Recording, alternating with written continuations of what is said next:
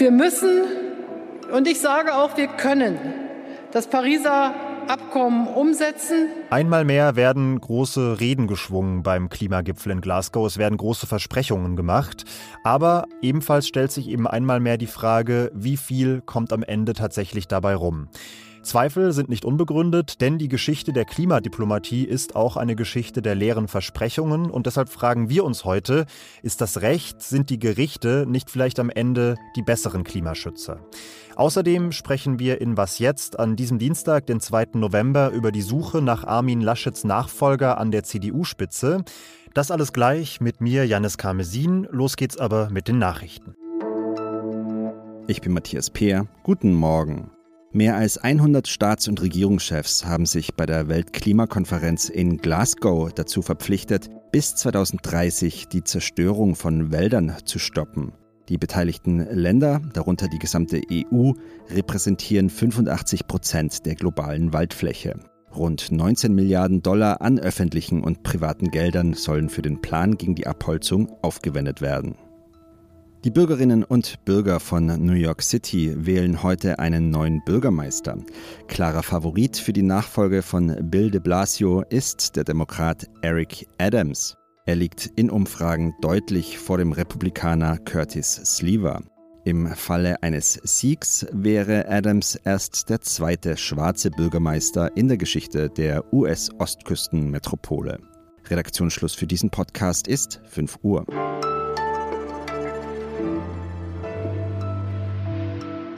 Wenn es nicht mehr so richtig rund läuft, muss man auch mal neue Wege gehen. Das denken sich offenbar auch die Kreis- und Bezirksvorsitzenden der CDU, die am Samstag auf einer Sonderkonferenz klargemacht haben, dass sie gerne wollen, dass die Parteibasis entscheidet, wer neuer Vorsitzender der Partei werden soll. Das wäre bei der CDU tatsächlich eine Premiere. Heute berät jetzt die Parteispitze, wie sie mit dieser Forderung umgeht, wie genau das Wahlverfahren aussehen soll. Und zeitgleich bringen sich schon die Kandidaten in Stellung. Genau genommen bringen sich diverse Männer aus NRW in Stellung. Das wurde humoristisch, glaube ich, schon ausreichend ausgewälzt. Und darüber spreche ich, passenderweise auch ein Mann aus NRW übrigens, mit einem Mann aus Bayern, nämlich unserem CDU-Fachmann Ferdinand Otto. Hi. Hallo, grüß dich. Ferdinand, wir haben fünf Kandidaten, Spahn, Linnemann, Merz, Brinkhaus und Röttgen, aber es deutet sich gerade schon an, dass möglicherweise am Ende nicht alle fünf zur Wahl stehen werden. Was passiert da gerade genau in der CDU? Fass das doch bitte mal zusammen.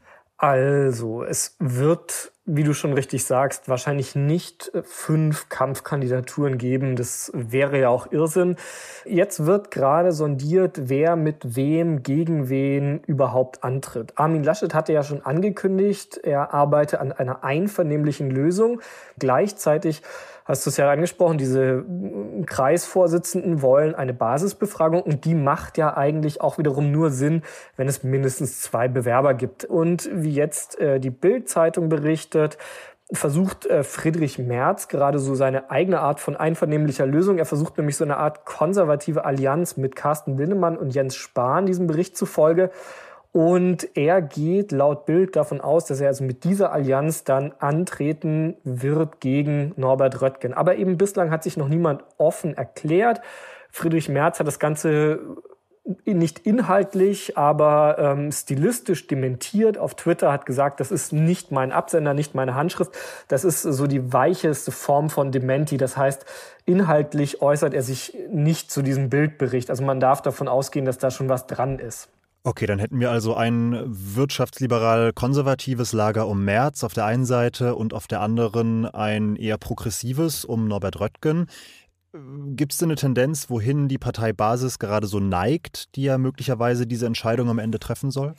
Naja, Friedrich Merz war eigentlich seit dem Abgang von Angela Merkel 2018 immer sehr, sehr populär an der Parteibasis. Er hat aber zweimal verloren, weil, ich sag mal, die regierungspolitische Vernunft unter den Parteitagsdelegierten, die ja diesen Vorsitzenden bestimmt haben, doch immer überwogen hat. Diese Vernunft gibt es jetzt nicht mehr. Die CDU steuert auf eine Oppositionsrolle zu und da natürlich dass die Versuchung groß ist, ähm, sich erstmal wieder selbst zu vergewissern, knackiger zu werden, nicht ständig in Regierungskompromissen und Floskeln zu reden. Also wenn ich wetten müsste, würde ich sagen, Friedrich Merz hat auch jetzt bei seinem möglicherweise dritten Anlauf ähm, gute Chancen unter, den, unter, der, unter der Parteibasis. Schauen wir noch kurz auf die Vorstandssitzung heute, bei der diese Entscheidung über den Mitgliederentscheid getroffen werden soll. Was erwartest du da? Wie viel Basisdemokratie traust du der CDU zu? Naja, also es ist kein Geheimnis, dass die CDU-Spitze ähm, Bauchkrummeln hat bei diesem Gedanken, die Basis allzu sehr mitreden zu lassen. Aber die CDU-Spitze weiß natürlich auch, dass sie sich jetzt nicht gegen dieses Votum der äh, Kreisvorsitzenden stellen kann. Darauf wird es jetzt notgedrungen wohl hinauslaufen, auch wenn die CDU-Spitze, das muss man sagen, davon nicht großer Fan ist. Ja, Ferdinand, dann danke ich dir. Dankeschön.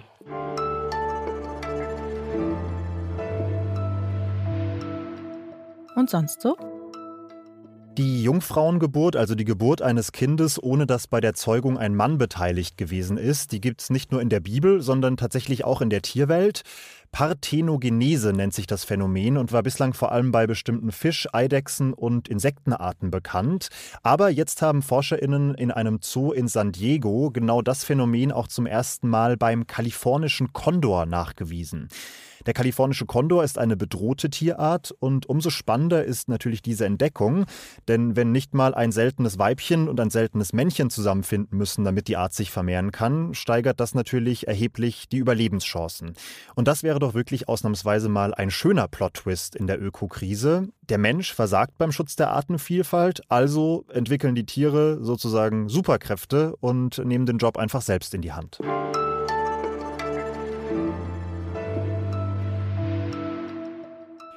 Klimadiplomatie, wie wir sie gerade wieder bei der Konferenz in Glasgow beobachten können, hat ein entscheidendes Problem.